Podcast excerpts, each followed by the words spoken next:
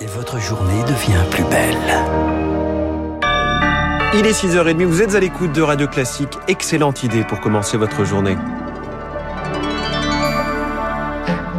La matinale de Radio Classique avec François Geffrier. Et le journal de Charles Bonner à la une ce matin. Silence, examen en cours. 523 199 terminales passent leurs deux épreuves de spécialité du bac. Aujourd'hui et demain, les plus populaires sont les maths, les sciences éco et la physique-chimie. Les deux notes comptent pour 32% de la note finale. C'est la nouvelle formule initiée par la réforme Blanquer, mise en place pour la première fois, car l'an dernier, les épreuves n'avaient pas eu lieu à cause du Covid. Le Covid qui aura tout de même marqué les trois dernières années de ses élèves. Jérôme Fournier est professeur d'histoire-géographie. C'est euh, des élèves qui n'ont pas connu des années scolaires normales avec euh, des modes d'apprentissage euh, classiques, ordinaires. Il y a eu beaucoup de travail à distance. C'est pas facile pour personne, ni pour les enseignants, ni pour les élèves. Au moins, la pandémie aura montré ça, qu'ils ont besoin d'enseignants, qu'on peut pas tout passer à distance. Donc, de fait, c'est compliqué et c'est venu percuter la mise en place du nouveau bac. C'est ce qui a rendu encore plus difficile finalement, euh, peut-être pour les lycéens ces deux dernières années. Jérôme Fournier également du syndicat UNSA interrogé par Anna des épreuves sans mesures sanitaires, pas de masque. En revanche, ainsi le candidat le Covid, hein, il repasse en septembre les rattrapages mais conserve sa place d'ici là sur Parcoursup.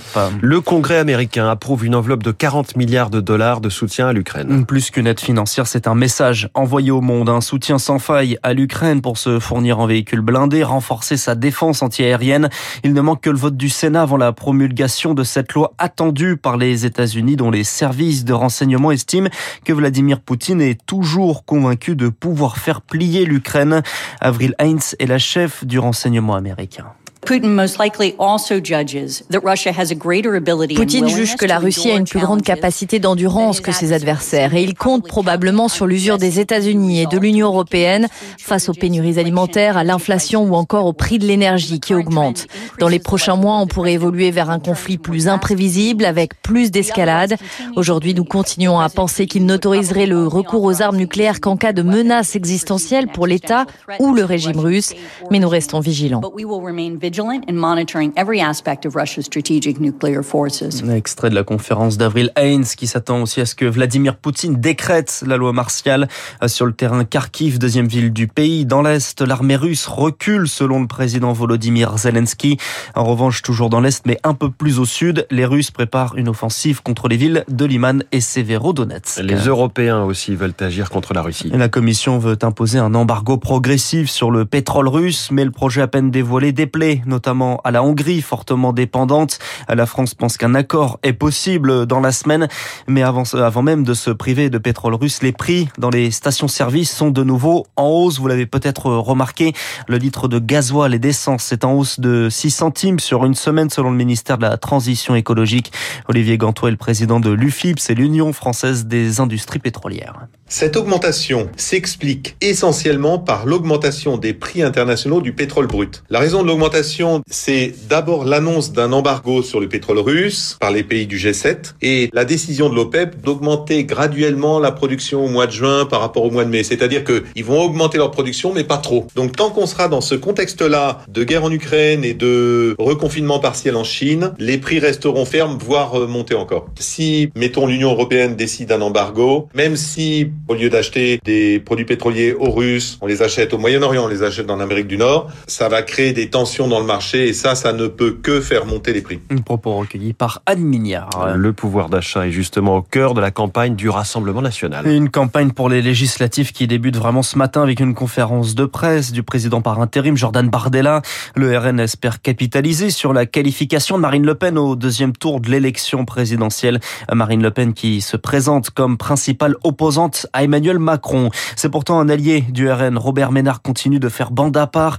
Il défend ce matin dans le Figaro l'idée inverse, l'idée d'un bloc des sociodémocrates, des centristes jusqu'à la droite pour faire face à la dynamique de la France insoumise. Une main tendue à Emmanuel Macron à lire dans une tribune publiée dans le Figaro. Face à ces deux blocs d'opposition, justement, Emmanuel Macron motive ses troupes. Le président était hier au doc d'Aubervilliers avec les candidats investis par la majorité. Il vante une nouvelle méthode et les appels appelle à ne pas se laisser intimider.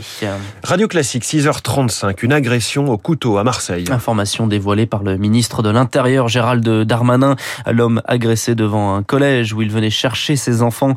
Selon les premiers éléments de l'enquête, l'agresseur présente un état psychiatrique problématique. Le parquet de Marseille a ouvert une enquête.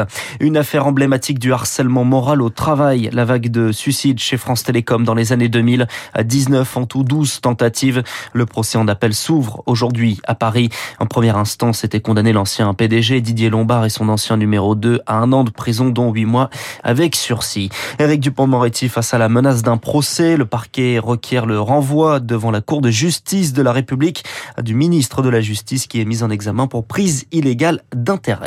C'est une maladie qui touche désormais les, les exploitants chaque année, la grippe aviaire. 16 millions de volailles abattues depuis le début de l'année, c'est assez inédit.